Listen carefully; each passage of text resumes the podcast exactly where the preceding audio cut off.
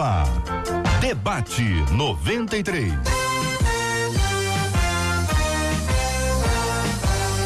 Realização 93 FM. Um oferecimento Pleno News. Notícias de verdade. Apresentação J.R. Vargas. Alô,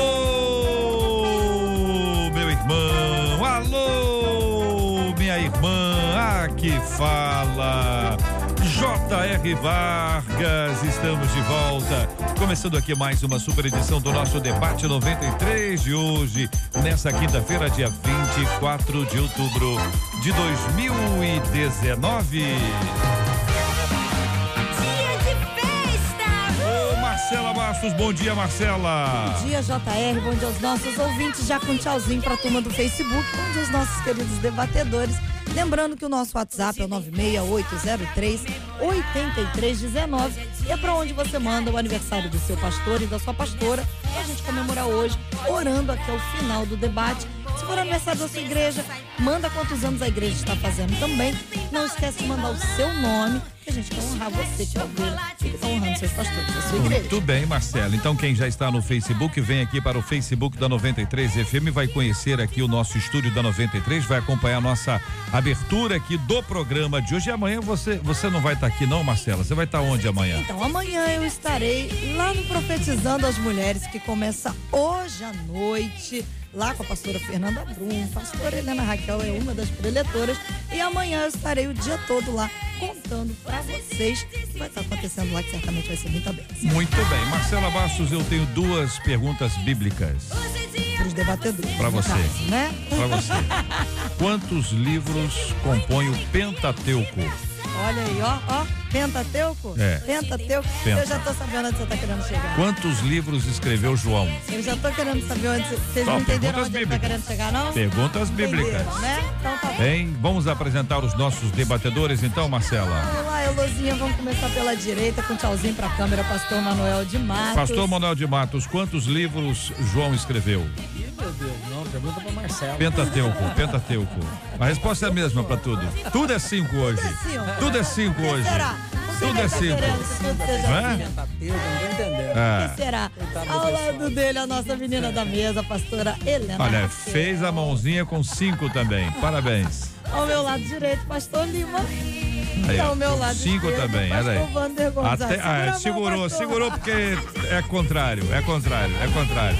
São 11 horas e 7 minutos, minha gente. Estamos aqui na 93 FM, transmitindo do Rio de Janeiro para todo o Brasil e o planeta através do Facebook, através aqui do site rádio93.com.br. Você acompanha a gente também no aplicativo da 93 FM, que é um privilégio muito grande, qualquer parte do Rio, do Brasil, do mundo inteiro, com o aplicativo. Você vai ouvir a gente, vai participar, vai ser parte desse processo bonito e especial que está aqui na 93 FM. Seja muito bem-vindo à família. Este é o Debate 93. Com J.R. Vargas. Na 93 FM. Muito bem, minha gente. Tema 01 do programa de hoje. Tenho vivido uma situação muito difícil e não consigo enxergar nenhuma saída. Já orei bastante por livramento, mas confesso que agora tenho pedido a Deus para me levar. Jamais tentarei contra a minha vida, porém estou errado em pedir que Deus me chame logo.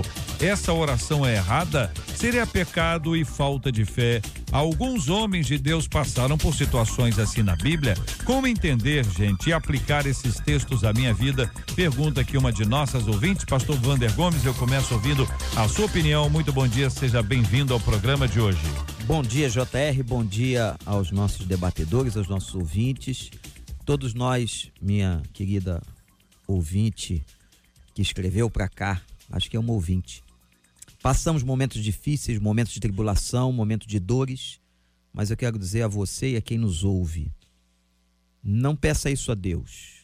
Tirar a vida não é uma prerrogativa que cabe a nós decidir. Nós tivemos algumas pessoas na Bíblia que fizeram isso sim, mas não foram ouvidas, não foram atendidas, porque o nosso Deus é o Deus da vida. Eu vim para que tenham vida e tenham em abundância. O cristianismo é a proclamação da vida, da esperança e da graça. Vamos encontrar em Deus, em Cristo e na oração a saída de todas as nossas lutas. No mundo tereis aflições, mas tenha bom ânimo. Pastora Helena Raquel, nossa menina da mesa de hoje, muito bom dia, seja bem-vinda. Como analisa esse assunto, pastora? Bom dia, JR, bom dia aos queridos pastores debatedores e aos nossos ouvintes.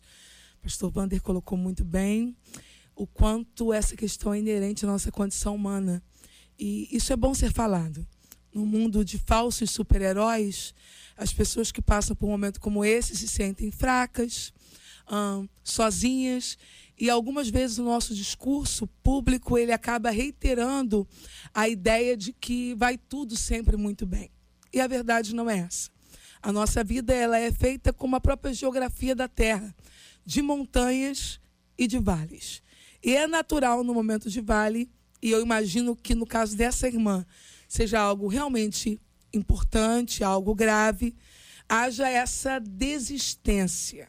No entanto, só cedeu de forma drástica esse sentimento a ponto de tirar a própria vida no texto bíblico homens cuja comunhão com Deus já estava extremamente estremecida pelas decisões erradas que tomaram ao longo da vida. Todos os outros viveram esses momentos, mas conseguiram superá-los. Então eu acredito que Deus entenda a oração dessa irmã muito mais como o desejo da cessação da dor do que propriamente da morte.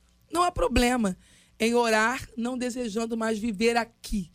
Deveria até ser uma oração bem comum a nós. Mas com qual motivação? Desejo de encontrar-se com Cristo ou cessação da dor?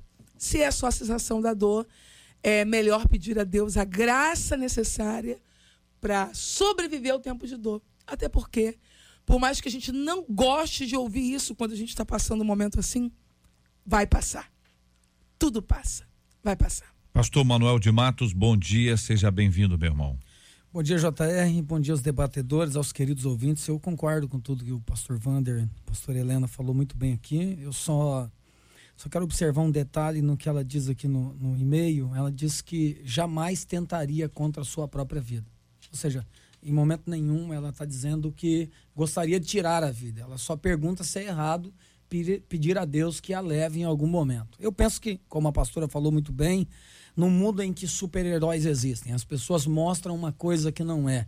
Os líderes, de um modo geral, tentam mostrar um, um, uma santidade, uma espiritualidade que às vezes não existe em nós. Por incrível que pareça, falei sobre isso ontem na igreja o mais humano possível é o que eu quero me parecer para vocês. Quero que vocês conheçam o pastor humano, porque eu sou humano. Eu choro, eu tenho vontade de desistir, eu tenho vontade de ir embora, muitas vezes na minha vida. E bom seria que nunca houvesse em nós esse sentimento de pedir a Deus para nos levar em algum momento. E seria melhor ainda que o sentimento fosse apenas baseado no céu, em Cristo, na vontade de estar com Cristo. Mas a bem da verdade, e eu falo isso aqui por mim, porque eu não posso ser hipócrita, em algum momento da minha vida de dor, eu já disse para Deus, Senhor, prefiro que o Senhor me levasse.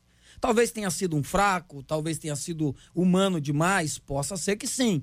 Obviamente que depois vem o arrependimento, depois você diz, Deus, não é bem isso. Mas na hora da dor, o desespero é tão grande, eu já passei por alguns que eu disse, Senhor, preferia que o Senhor me levasse embora, já que eu não tenho coragem de tirar minha própria vida e jamais faria isso, porque conheço a palavra de Deus. Pastor Lima, bom dia, seja também bem-vindo ao programa de hoje. Bom dia, JR, bom dia, queridos ouvintes, amados debatedores. Quando eu cheguei ali na sala, eu, eu compartilhei com o Manuel de Matos, que eu falei, Manuel, eles escolheram tantas feras aqui que me colocaram para balancear. Ele só tive o mesmo sentimento. Mas eu quero parabenizar, e eu peguei esse ponto aí do Manuel de Matos, parabenizar essa ouvinte ou ouvinte pela decisão né, firme de não tentar contra a própria vida. Apesar de não dar assim evidência, sinalização de qual seja essa situação muito difícil, eu quero dizer que o fato dela não conseguir enxergar essa saída não significa que a saída não exista. Portanto, pode ser algo circunstancial. E se é circunstancial, é uma estação, não é o destino. Vai passar. Ninguém mora em ponte, ninguém constrói casa em ponte. Ponte é lugar de passagem. Então a vida segue. Uhum. Mas ainda que de fato não exista essa estação, então o mais importante é a reação diante dessa circunstância. Sabendo, obviamente, que não somos super-heróis, e até os heróis bíblicos passaram por situações de, de, de fragilidade, como foi o caso de Elias, que desejou a própria morte. ele estava se sentindo péssimo, ele foi ferido por uma palavra que o abateu terrivelmente, então ele desejou a morte. Mas ele tomou uma posição de vítima. Uhum. Ele disse: Senhor, só sobrou eu. Teu povo, todo mundo foi atrás aí dos deuses. E Deus, em outras palavras, disse para ele: Elias, para de palhaçada. Você não é a última Coca-Cola do deserto. Você ainda tem muita coisa para fazer. Quando você se posiciona com esse vitimismo aí, você está anulando o seu chamado, está anulando o seu propósito, ou seja, ainda não acabou. Você vai ungir Jeú a rei, você vai ungir um profeta Eliseu em seu lugar, ou seja, ainda tem muita coisa para você fazer. Eu quero dizer para esse ouvinte: olha, o seu futuro será bom e a sua esperança não será frustrada.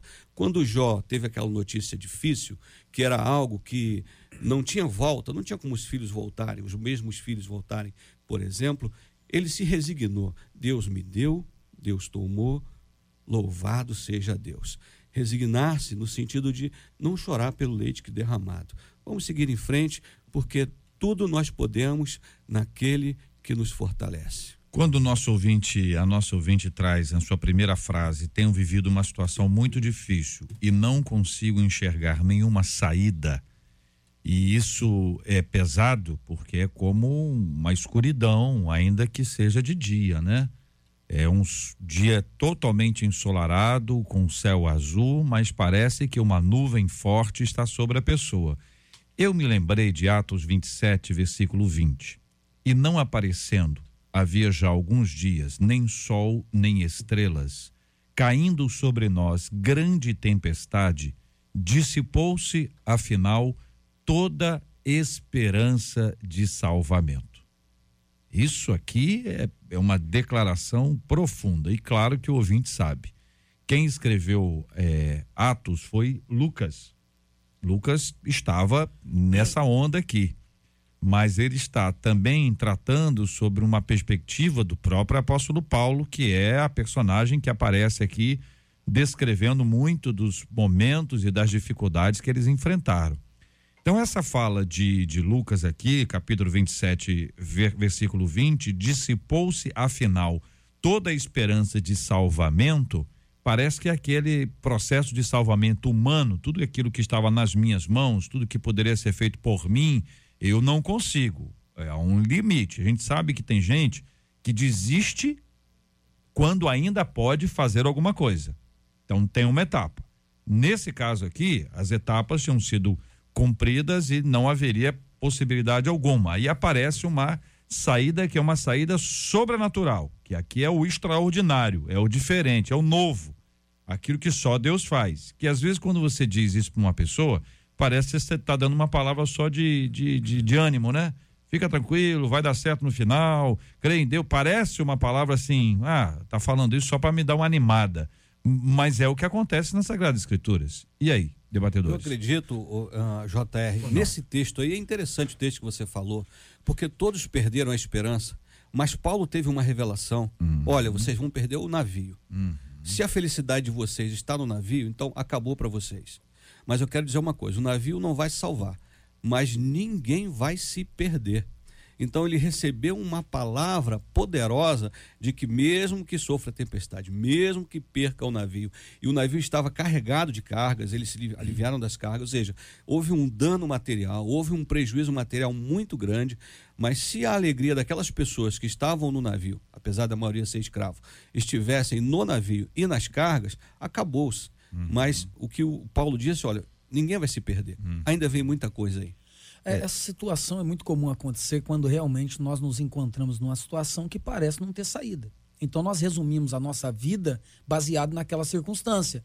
Então, baseado naquilo, pelo nosso medo, a nossa angústia, em algum momento nós podemos dizer: Senhor, nos leve, como eu disse que já aconteceu comigo alguma vez na minha vida. Porém, é importantíssimo, o JR falou aqui, a saída do sobrenatural. Veja, a mulher em 2 Reis, capítulo 4, quando o credor bate na porta dela, ela sabe a quem recorrer. Ela vai até o profeta. Então, o que era para ser morte, o que era para ser escravidão, se torna em bênção para a vida dela. A sunamita deixa o filho morto em casa, vai aonde? No profeta. Então, querido ouvinte, querido ouvinte, você que está passando por essa situação, sempre há uma saída em Deus. Pode ter acabado para você. Você pode estar tá achando que não tem mais jeito por isso você está pedindo para Deus te levar. Só que o mesmo Deus que poderia te levar é o mesmo Deus que pode abrir uma porta para você sobrenatural. Então entenda isso. Quando você passa por isso, você não enxerga. Por isso Deus trouxe esse debate para abrir seus olhos e dizer: há uma saída sobrenatural de Deus nesta manhã para a sua vida. E além de todos os exemplos bíblicos, né, já mencionados aqui, se nós debatedores tivéssemos a oportunidade de expressar socorros divinos em momentos que acreditávamos que não havia saída, penso que cada um de nós aqui teríamos uma experiência para relatar. É importante que quem nos ouça entenda que Jesus Cristo é o mesmo ontem, hoje e eternamente. Esses socorros mencionados aqui, eles podem acontecer a qualquer momento, como já aconteceram na minha vida e na vida dos pastores. Então, essa fé que você está utilizando para orar por uma cessação, eu morro e termina Coloque essa fé. Jesus certa vez disse: Ó geração incrédula, até quando estarei convosco? A expressão ali é fé desfocada. Nós usamos a fé para coisa errada. Está desfocando a sua fé. Fé para desistir. Não, fé para esperar, porque de alguma maneira algo vai acontecer. Porque aconteceu com pessoas no texto bíblico e continuam acontecendo hoje. Os testemunhos vão muito além dos televisivos. Agora mesmo aqui, em algum lugar, alguém está sendo alvo do socorro de Deus e nós não sabemos. Então, ele vai fazer. Exatamente nesse momento é que Deus age. Quando acabam as nossas possibilidades, quando nós não sabemos o que fazer, o Senhor atua. Se o, o ouvinte ler o restante do texto que o JR citou, a continuidade do capítulo, você vai ver que não foi o fim. Apesar de ter parecido que toda a esperança se foi, a vitória veio, a saída foi dada por Deus. Eles surfaram até a praia, tiveram a vitória, permaneceram vivos. Enfim, mesmo quando a lágrima embaça o nosso olhar, tem saída. Deus pode trazer aquilo que você não imagina. Deus faz o impossível, diz a sua palavra. Então confie no Senhor. É nessa hora que Deus é especializado em agir. JR, rapidinho, eu aconselho o ouvinte de, depois ler Romanos capítulo 4. Eu gosto muito desse texto porque diz que Abraão creu contra a sua própria esperança. Vê, a esperança do, dos apóstolos ali haviam se perdido, a esperança humana. Então, ainda que a minha esperança humana de uma saída se perca, eu creio contra a minha própria esperança. É o que Abraão fez, crendo na sua carne contra a sua própria carne mortificada, que a Bíblia diz. E o Senhor realizou um milagre na vida dele, fazendo o quê? Trazendo Isaac. Porque Deus não é homem para mentir e nem filho do homem para se arrepender. Se Deus te fez promessa, e eu tenho certeza que ele te fez promessa, ele vai cumprir cada uma delas. Então, não há saída, fica tranquilo, não há saída para você mas você serve um Deus, que a pastora falou bem aqui, do ontem, hoje e eternamente. É um Deus do sobrenatural. O que nós, como cristãos, precisamos aprender é que Deus nos chamou para tirar o pé do chão, gente. Nós vivemos num Deus do sobrenatural. Deus tem saída para você nesse dia. E esse embaçamento no uhum. olhar, é, eu me lembrei do dia em que cercaram a casa que Eliseu estava. Uhum. Né, quando o pastor mencionou que a lágrima embaixo, nosso olhar, e é fato. Às vezes é para dirigir, fica complicado, visibilidade quando você está chorando, ou continuar a leitura de um texto. E, e Geazi estava embaçado, não provavelmente pelas lágrimas, né, mas pela sua falta de percepção das ações espirituais. Eliseu orou para que Deus abrisse os olhos dele para que ele visse que maior eram os que estavam ao lado deles do que aqueles que estavam com o exército inimigo. E essa fala do profeta intervindo nesse embaçamento, eu creio que é um conselho que eu gostaria de deixar para essa irmã. Às vezes nós estamos em situações de, de aperto e ficamos muito sozinhos. Eu não vejo saída. Uhum. Eu não enxergo, mas quem sabe na conversa com o outro na busca de ajuda. JR, talvez essa irmã seja vítima, por exemplo, de violência doméstica. Estou só fazendo uma ponderação. E a pessoa pensa, eu, vou, eu prefiro morrer do que passar por isso todo dia. Mas há um caminho entre morrer e passar por isso todo dia, que é o pedido de socorro, de ajuda. Então, ouvir o outro, contar com a, com a ajuda humana algumas vezes, o divino também se manifesta através do humano. Ah, o texto de Josué, capítulo 2, uh, os espias são mandados a Jericó e Raabe é quem os acolhe e ela declara o que ela sabe. O que ela sabe. temos ouvido que o Senhor secou as águas do Mar Vermelho diante de vós quando saís do Egito. E também o que fizestes aos dois reis dos amorreus, Seom e Og, que estavam além do Jordão, os quais destruístes. A percepção de quem estava em Jericó, uma cidade chamada no texto de intransponível, era de que a situação era grave. O que eles declaram é de algo sobrenatural realizado por Deus na vida desse povo, que primeiro saiu do Egito e saiu vivo. Segundo, atravessou o mar a pés enxutos. Terceiro, já começou a vencer é, guerras com reis que eram fortes e estavam chegando ali. A percepção dela e dos que com ela estavam, porque ela disse que o coração do povo estava desmaiado. A percepção de quem estava ali. Depois, ela mesma, que não vê alternativa, ela mesma vai ser alvo dessa mudança maravilhosa na vida dela. E aqui você tem os dois lados. Você tem quando você vê que Deus fez alguma coisa na vida de alguém e aquilo pode dar medo, foi o caso dela, ou pode dar fé. Ao mesmo tempo, para ela foi medo e foi fé, acreditando que Deus pode. Então a fé estava ali enxertada nela de uma maneira especial. Mas também ela mesma, né, depois ela ser alvo disso, ela mesma experimentar, não apenas ver. Então às vezes você está vendo os milagres de Deus na vida de muita gente e tem a sua fé adormecida por algum motivo adormecida porque o tempo passou e nada aconteceu, adormecida porque você teve algum tipo de frustração religiosa, adormecida, adormecida até porque já não lê a Bíblia faz tempo e aí tendo a fé adormecida, já não está crendo mais como você cria anteriormente. Isso tudo vai prejudicando e criando para esse instante um momento de solidão. Só que nós nunca estamos sozinhos. E aí vem Deus falando através da vida dos nossos debatedores ao coração desta e de tantos ouvintes. Esse poder, opa, esse poder de intervenção divino, é, o JR mencionou Raabe, é um pouquinho abaixo, ela diz assim, porque o vosso Deus é Deus em cima no céu e embaixo na terra. As referências que Raabe tinha dentro daquela cultura eram de deuses que agiam só em cima, inclusive a veneração à deusa lua. E ela começa a perceber que esse Deus de Israel é diferenciado. Ele não atua só em questões superiores, mas ele atua nas questões humanas.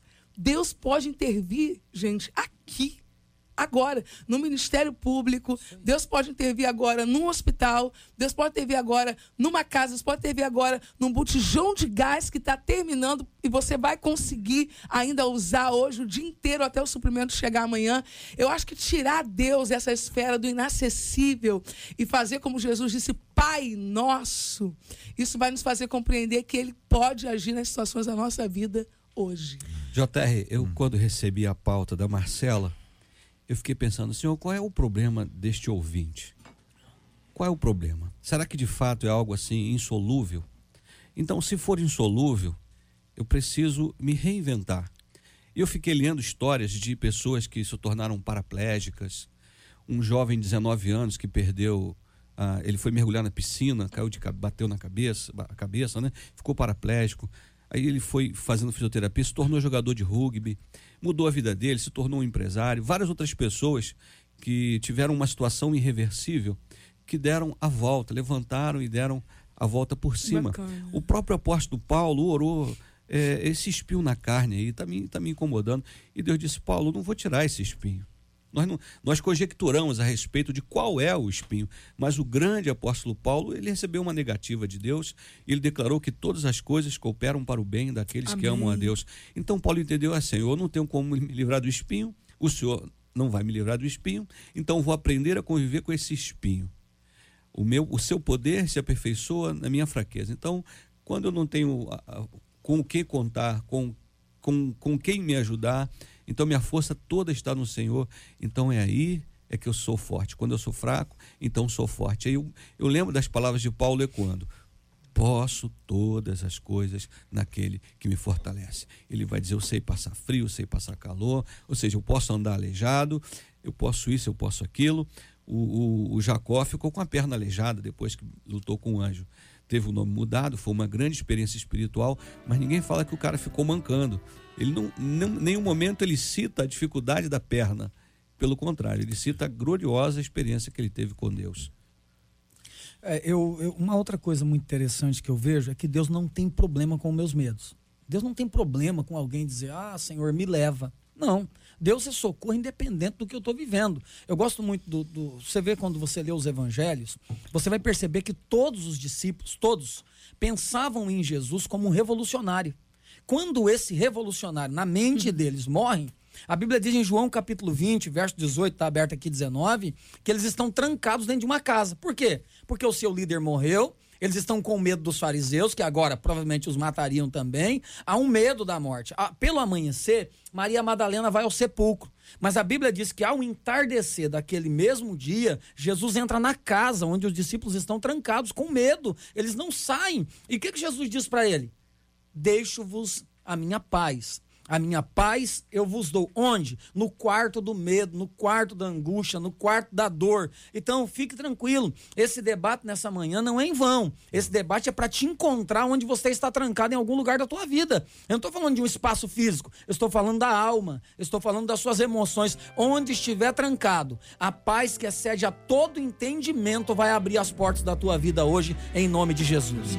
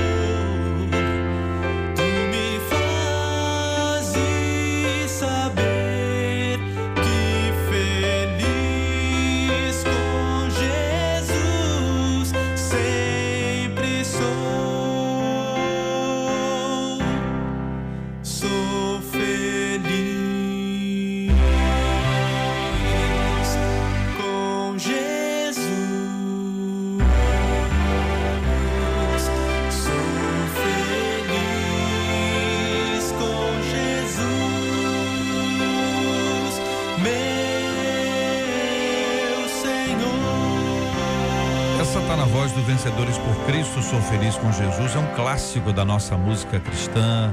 É no mundo inteiro, essa é a versão brasileira de uma letra profunda e sofrida escrita por alguém que viveu a perda de quase toda a sua família e que compôs neste momento de dor e de angústia e que aponta para sua alegria em Jesus Cristo, a sua fonte de esperança, a sua expectativa de mudança que só Jesus pode trabalhar aquilo que a gente nem sabe. Tem coisas que a nossa alma não nos contou ainda. Não à toa o salmista no Salmo 139 pede ao Senhor: sonda-me, Senhor. E é o mesmo salmista no mesmo texto que diz que o Senhor sabe quando nós vamos dizer alguma coisa antes que a palavra seja construída nos nossos lábios.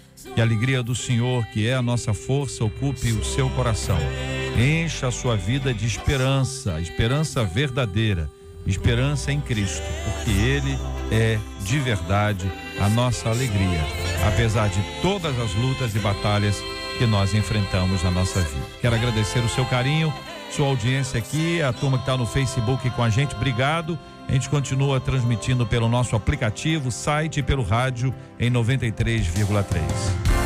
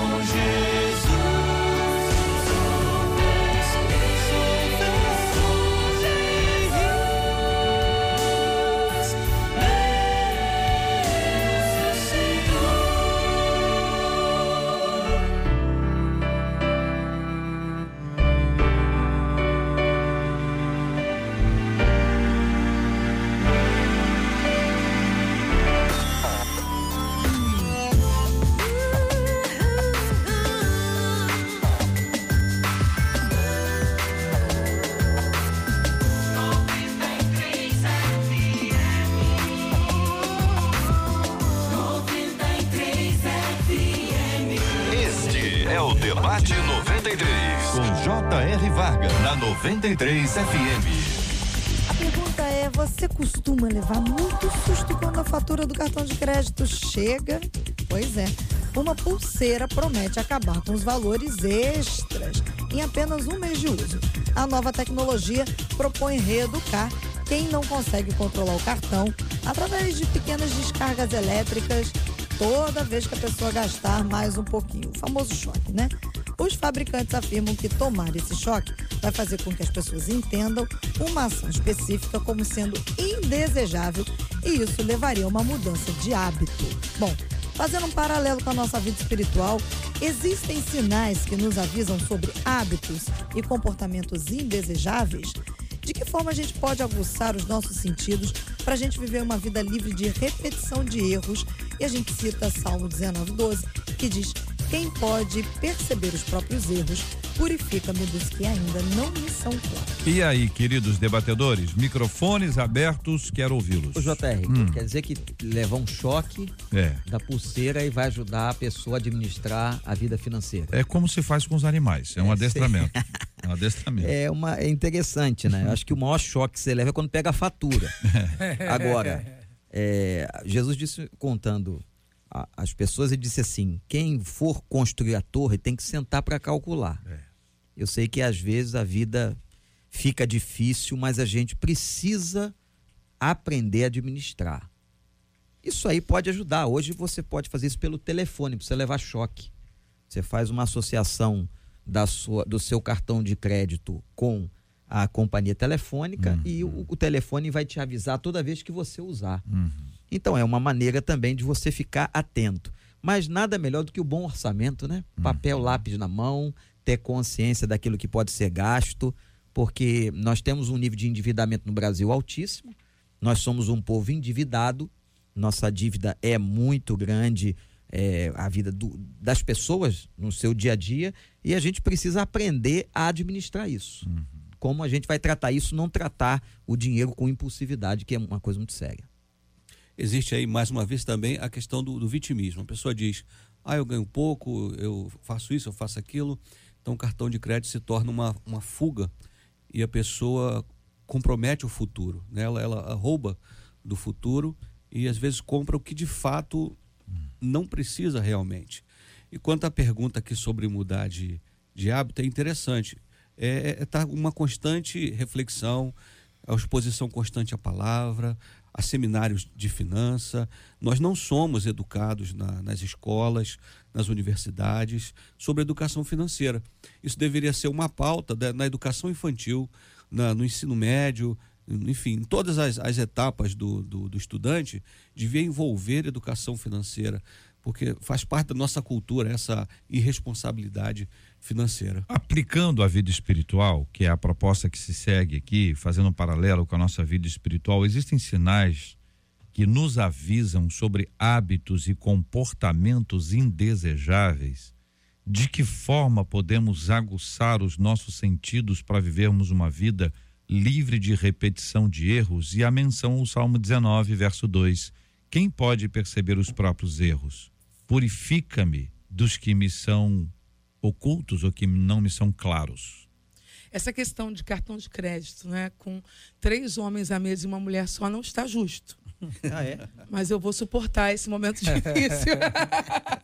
eu acho que quem mais se assusta com cartão é quando, quando abre, né? São os homens, mas quem mais tem essa dificuldade, se fôssemos fazer um gráfico, eu acho que são as mulheres. A gente se empolga quando vê algumas coisas assim que a gente pensa que são especiais num preço que a gente pensa que está especial.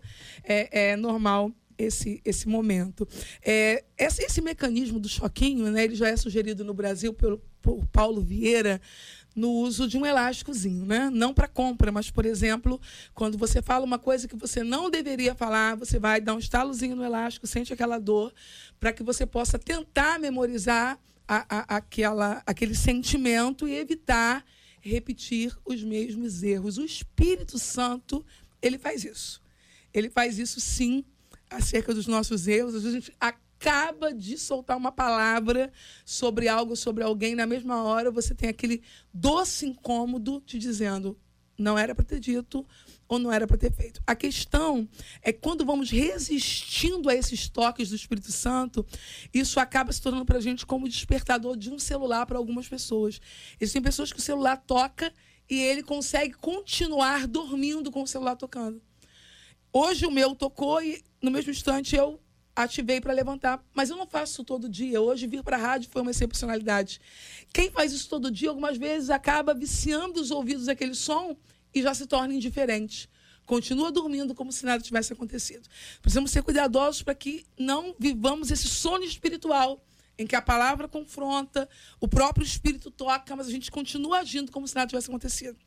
Numa queda de uma aeronave, se alguém puder me ajudar, eu esqueci qual agora, mas é muito usado co por coaches essa, essa, esse cenário.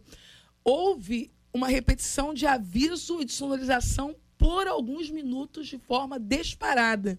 E embora isso tenha acontecido, a primeira vez que eu vi esse cenário foi na Igreja do Senhor, no curso de liderança. Um, um pastor usou isso nos projetores. Aquilo tocou por minutos a fio e ninguém conseguiu perceber a situação Foi no de voo da Air France que Exa- tocou o alarme 74 vezes. Isso, é isso. O voo da Air Que France, caiu no mar. 74 vezes. 74 vezes. Então o Espírito Santo, ele usa os alarmes, mas quando a gente começa a ficar indiferente ao som deles, aí os desastres são inevitáveis. É, Eu penso que em relação à questão do elástico, algum tipo de choque, eu não sou psicólogo, então não vou entrar nessa, nessa área, mas não acredito. Sinceramente, como leigo, eu acho que tem que ser uma decisão pessoal de cada um. Porque o elástico a pessoa tira, deixa em casa. A pulseira que dá choque, o cara tira, deixa em casa. Então, na verdade, se não houver uma mudança na mente, não vai adiantar nada ter um elástico no braço. Tá arriscado a pessoa com dor e tudo ainda comprar. Exatamente. Tomando choque em O- tudo, vai o- comprar o do mesmo prazer jeito. da compra vai- é superior. Não, não muda nada. Agora, em relação ao que a pastora falou do Espírito Santo, isso para mim é profundamente real. Porque o Espírito Santo é o melhor elástico que existe. Né? O melhor, no, no melhor sentido da palavra. Ele sempre vai nos trazer à memória é, se estamos errando em alguma coisa na vida. Agora, porém, João 8,32 tem um versículo que todo mundo conhece: Conhecereis a verdade e a verdade vos libertará. À medida que eu me aproximo da palavra, à medida que eu conheço a palavra, a minha consciência vai sendo lapidada pela palavra. E uma vez que a minha consciência vai sendo lapidada pela palavra, o que para mim era normal outrora, baseado na Bíblia, agora não é mais normal. Então, por isso, o Espírito Santo vai começar a me confrontar, baseado no que eu conheço na palavra e não através da cultura apenas. Porque a cultura pode me enganar, mas a palavra é real. Tendo ouvido os dois lados aqui, o que se relaciona à questão da vida financeira e também à questão espiritual, eu trago aqui um outro tema que é algumas coisas que a gente aprende desde pe- pequenininho, né? Os pais da gente nos ensinam, olha, não coma nada que um desconhecido te der, e a gente trata isso com certo zelo. Com o passar do tempo, isso acaba ficando assim, normal, né? Mas essa menina é de 14 anos que recebeu uma bala, entendeu? No trem, um pirulito, né? Então, está sendo investigado, ah, os exames toxicológicos, toxicológicos estão sendo feitos e a polícia está investigando com as imagens para identificar isso aí. Há uma suspeita de envenenamento e, claro, eh, pode não ter sido a intenção de quem deu, talvez quem, quem, quem deu ali talvez tenha recebido isso, enfim, é uma questão que vai, vai se identificar ah, do que se trata, mas é uma dessas coisas que a gente aprende, mas com o tempo vai esquecendo. É como uma mensagem que Deus nos dá e a palavra que Deus nos trouxe uma vez na nossa vida, que a gente guardou, mas que com o tempo a gente vai se acostumando, a gente vai se habituando. A gente começa a ficar com, com a guarda baixa, a gente começa a aceitar as coisas. E o veneno, quando chega, ele tem um- uma missão muito complicada. E ele cumpre a missão dele. O veneno, quando chega, ele destrói o indivíduo. E neste caso, infelizmente, chega a morte. JR, é, todos nós, independente de crença, de posição social, nos movemos pela fuga da dor ou busca do prazer. Usar o cartão de crédito, por exemplo, indiscriminadamente, é buscar o prazer. Mas se você quer fugir da dor da fatura, enquanto a dor da fatura alta não for maior que o prazer do consumo, você sempre vai consumir. Porque a dor passou ali, você consegue fazer algum malabarismo e tal, mas não te dói tanto quanto o prazer do consumo ainda é maior. Então, o nosso prazer de fato precisa estar em Deus. e em superar pequenos desafios. Eu resistir, por exemplo, a pulseira me ajudou. O ideal, ideal seria que ela tocasse quando me aproximasse de qualquer máquina. Botasse umas duas pulseiras, aí o cara fica. Aí ele, meu Deus, é verdade, estou pronto para fazer uma besteira. Aí você foge daquela maquininha, foge da loja, aí diz, ó oh, Senhor, obrigado, venci uma vez. E aí você venceu outra vez. Você está descobrindo o prazer de vencer o, o, consumo compulsivo. Então isso se torna maravilhoso, você é, se, re, se reinventar, pensar diferente e buscar o prazer em Deus e no, no não ceder à tentação do consumo. Porque quando você vai cedendo, aquilo se vira iniquidade. Chega um momento que já nem sente mais, se acostuma, uhum. aí você vira um mal pagador, você, enfim, se complica todo, vira não dizimista, não oferta mais, está todo enrolado. Uhum. É, na matemática não tem para onde correr. 2 mais 2 é 4, 4 mais 4 é 8. Não tem como fugir. Então o melhor elástico que você pode ter é calcular quanto você ganha para saber quanto você deve gastar ver suas parcelas, não tem onde fugir. Eu passei, o JR, só é rapidinho, eu passei sete anos dirigindo a igreja do Jardim Olimpo no início, uh, e eu abri mão de uma multinacional que eu trabalhava, e eu passei sete anos comendo chuchu com linguiça. Literalmente, minha mulher tá ouvindo agora, sabe do que eu tô falando. Quando não tinha chuchu com linguiça, era chuchu puro. E eu pregando no altar. O que, que eu fiz? Primeira coisa, quebrei todos os cartões de crédito, que a igreja não tinha renda para me dar. Eliminei todas as minhas contas e não me endividei. Na crise, eu aprendi a administrar. Na crise eu consegui sobressaí-la. Por quê? Porque eu tinha um elástico na minha cabeça que dizia: você não pode gastar porque você não tem. Então não tem para onde correr, irmão. Não tem como fugir disso. Não tem dinheiro? Não gasta. Paga as suas contas. E tem gente que é tão complicada que até depois que ela já estourou o cartão dela, estragou o nome dela, ainda pega o dos outros, ainda arrebenta também. São então não tem elástico horas de jeito. e 46 minutos aqui na 93 FM, minha gente. Estamos juntos no Debate 93.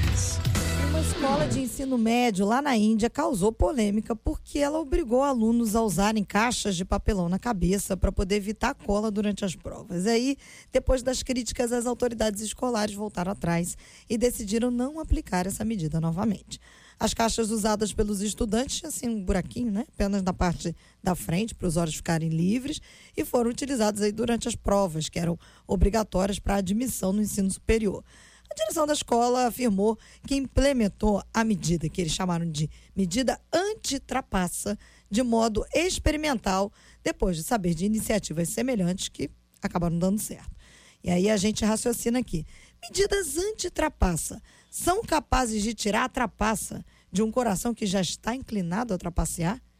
Como viver uma vida na clareza, na verdade e na sinceridade. E a gente menciona 3 João 1,4 que diz: Não tenho maior gozo do que este, o de ouvir que os meus filhos andam na verdade. Abuso da escola, né? Isso é um abuso, a escola não tinha, não tem esse direito de colocar uma caixa na cabeça de uma criança e a Marcela colocou em forma de pergunta: isso vai modificar alguma coisa? Não necessariamente. Ele pode encontrar de maneira até criativa a maneira de colocar a cola no seu raio de visão periférica aqui do lado da caixa e pronto. Nós temos que mudar a mentalidade, mudar é o coração da criança, ensinar de uma outra maneira, em que, que isso é positivo, em que, que isso não é positivo, né? Não fazer isso. Agora, aqui, uma instituição de ensino lá na Índia, fazer esse tipo de movimento, eu acho extremamente abusivo.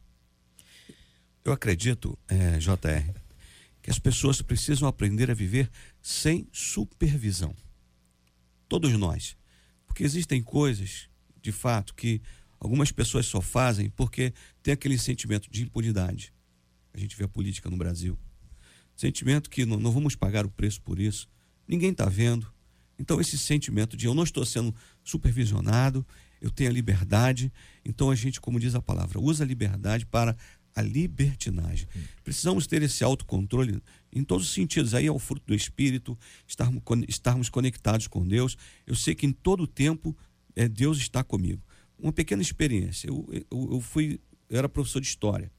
Entrei para um colégio do, do Estado e uma vez uma, uma jovem muito bonita literalmente se ofereceu para mim. E eu disse para ela: Olha, eu sou casado e muito bem casado, graças a Deus. E ela usou aquela brincadeirinha: Ah, mas eu, eu não sou ciumenta. Eu falei: Mas o meu Deus e a minha esposa são. Eu confessei para minha esposa que por um momento, aquilo mexeu com o com, com meu ego, mexeu comigo.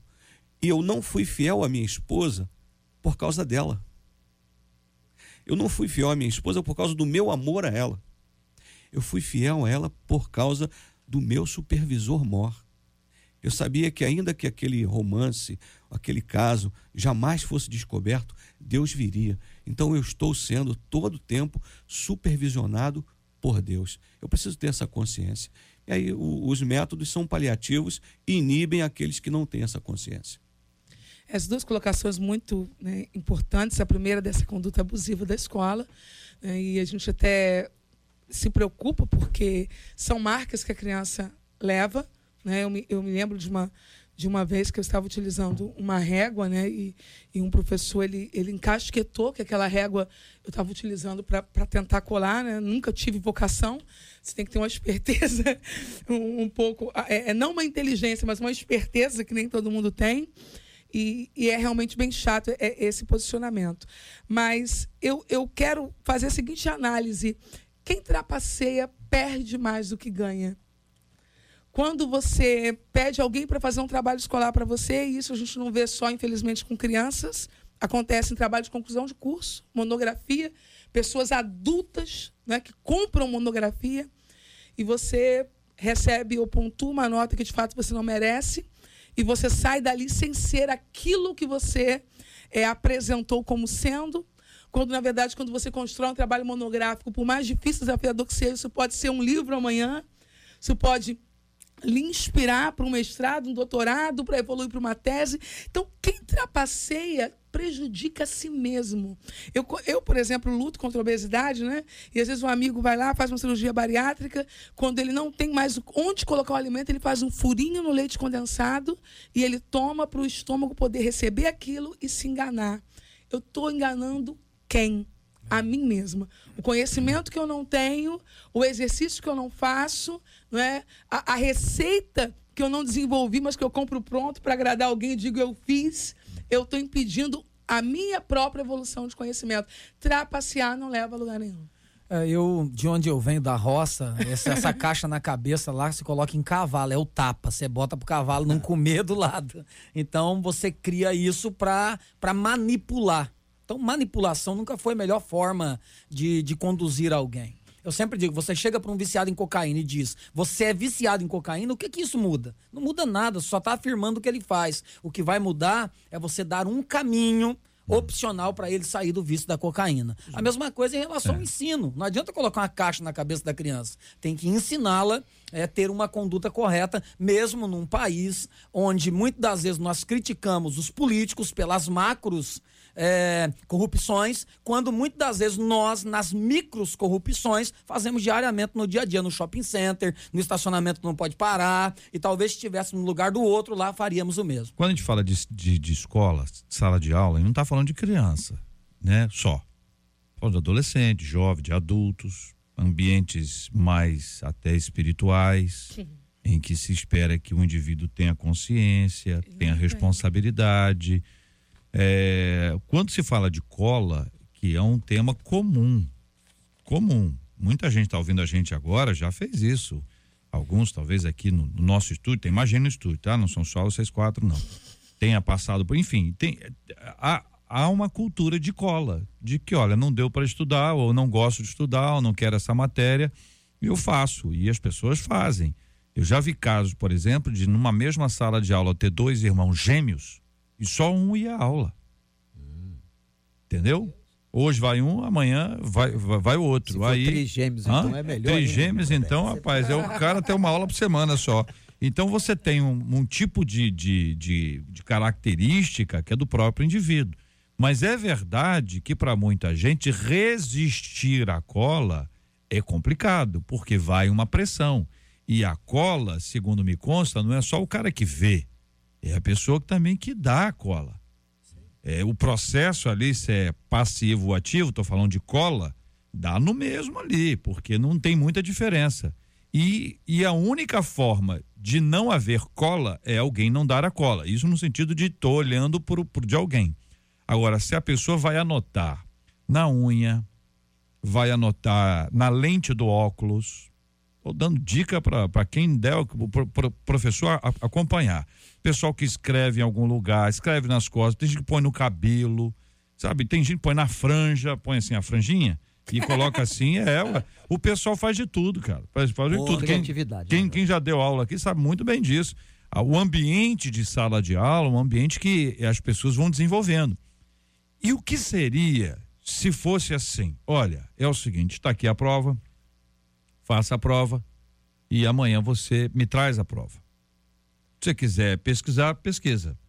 A minha orientação é não pesquise. Faça o que você souber, como se eu estivesse aqui na sala de aula olhando.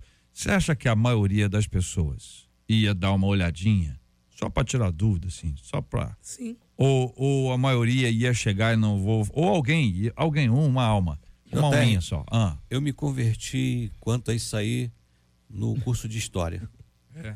É, na, na primeira, primeira, primeiro semestre, tinha uma aluna muito brilhante, minha amiga inclusive, e eu sentei atrás dela porque é uma aula que não tinha nada a ver com a minha disciplina, com o meu curso. Eu achei, bom, eu vou tirar cola desse negócio aqui. E eu fiquei cutucando ela para me dar as respostas. E ela não deu. E ela fingiu que não estava ouvindo. Depois eu fui questioná-la. Ela falou assim: Você não é da igreja? E aí? Quen, quen, quen. Você não estudou? Então, eu, eu, eu não dou cola e nem tiro cola. Me desculpa, eu, eu, eu, eu, eu sigo ali a, a- a minha Bíblia. Se a sua Bíblia é diferente, sinto muito, mas não me peça cola, porque eu jamais vou te dar cola. Palavra boa hein Aí aquilo ali Olha. veio como aquela pulseirinha que me deu um choque de É. 220. Trrr, eu falei, nunca mais funciona colar. funciona a pulseirinha funciona tá vendo como diz o pessoal. funciona Eu falei, Nunca entendi mais ele esqueceu a experiência. Não tá vendo? esqueci a experiência. Eu- eu- aí, eu, aí eu me converti de fato nessa É. e o senhor área. graças a Deus que o senhor respondeu isso se fosse outro poderia responder assim mas a sua Bíblia não fala sobre misericórdia Olha aí. a sua Bíblia não fala sobre ajudar o próximo a levantar uma pessoa a cair entendeu a minha e por aí vai Só tá a dando minha ideia pro pessoal. eu tô dizendo que tem gente que responde E entendeu diria- Quem já fez seminário sabe argumentar. Que boa palavra, ô, ô, pa- pa- pastor, porque eu acho que é, é, é por aí, é uma questão de, de identificação cristã. A gente tem que ter um comportamento assim. E volto a dizer, para muita gente isso é uma luta, tá certo? Para uns assim, não, não, eu, eu não colo mais, mas para alguns é uma luta. É uma coisa impressionante. São 11 horas e 57 minutos aqui, minha gente, na nossa 93 FM. Muito obrigado, pastor Vander Gomes. Um abraço, meu irmão. Obrigado, JR. Foi um prazer estar aqui de novo. Eu queria deixar aqui a palavra que hoje está começando mais uma edição do Summit lá no Recreio. Maravilha. Esse que é o maior treinamento de líderes do mundo. Mais uma vez, chega até lá, tem vaga ainda. Você vai ser certamente muito abençoado. Maravilha. Obrigado, pastor Vander. Muito obrigado também, pastora Helena Raquel. Prazer estar aqui, muito bom, estava com saudades. Quero já mandar um beijão para todas as meninas que estarão no Profetizando as Mulheres esse final de semana. Dizer que vai ser um prazer encontrar por vocês lá. E eu creio que vai ser um tempo muito especial. O ministro amanhã à noite no Profetizando as Mulheres. Pastor Manuel de Matos, obrigado. Um abraço, meu irmão. Obrigado, JR. Obrigado. Deus abençoe todos os ouvintes. É sempre uma alegria estar aqui com vocês. Um prazer estar com esses pastores e a pastora querida aqui. Deus continue abençoando.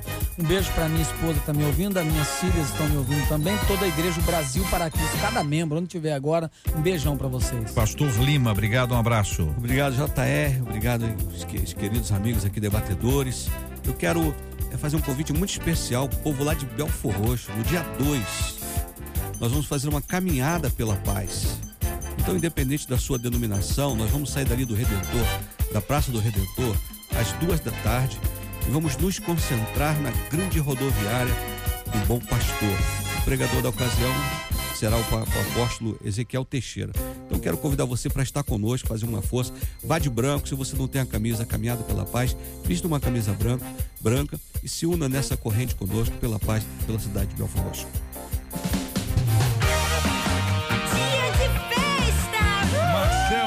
Hoje é aniversário da nossa Catita.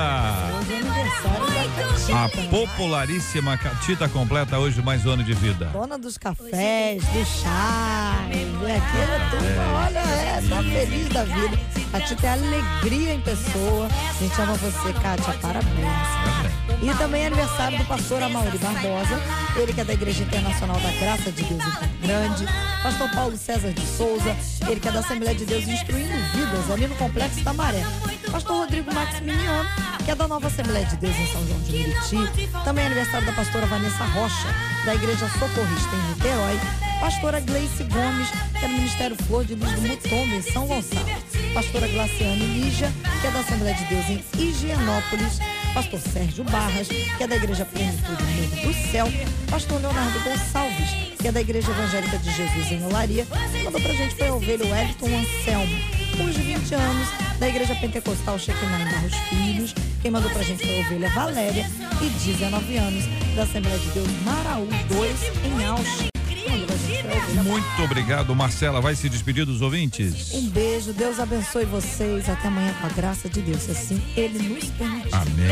Parabéns aqui para os aniversariantes. Vamos orar, vamos agradecer e vamos interceder, como temos feito todos os dias já há bastante tempo, orando pela cura dos enfermos e consolo aos corações enlutados. Te agradecemos, Senhor, pela vida de cada pessoa que nos ouve, especialmente dos nossos aniversariantes, desses pastores, desses irmãos, dessas igrejas que o Senhor tem usado de maneira poderosa. Que o Senhor abençoe a vida de cada um e suas famílias.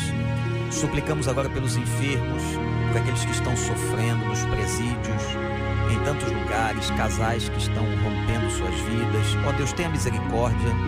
Vem em auxílio dessas pessoas neste momento, Senhor, trazendo graça, trazendo, ó Deus, restauração completa. Tu sabes de todas as coisas. Nós te louvamos pela vida desta rádio e continuamos suplicando que o Senhor continue abençoando este ministério. Nos dê um dia ainda na tua presença, em nome de Jesus. Amém. Que Deus te abençoe. Você acabou de ouvir Debate 93.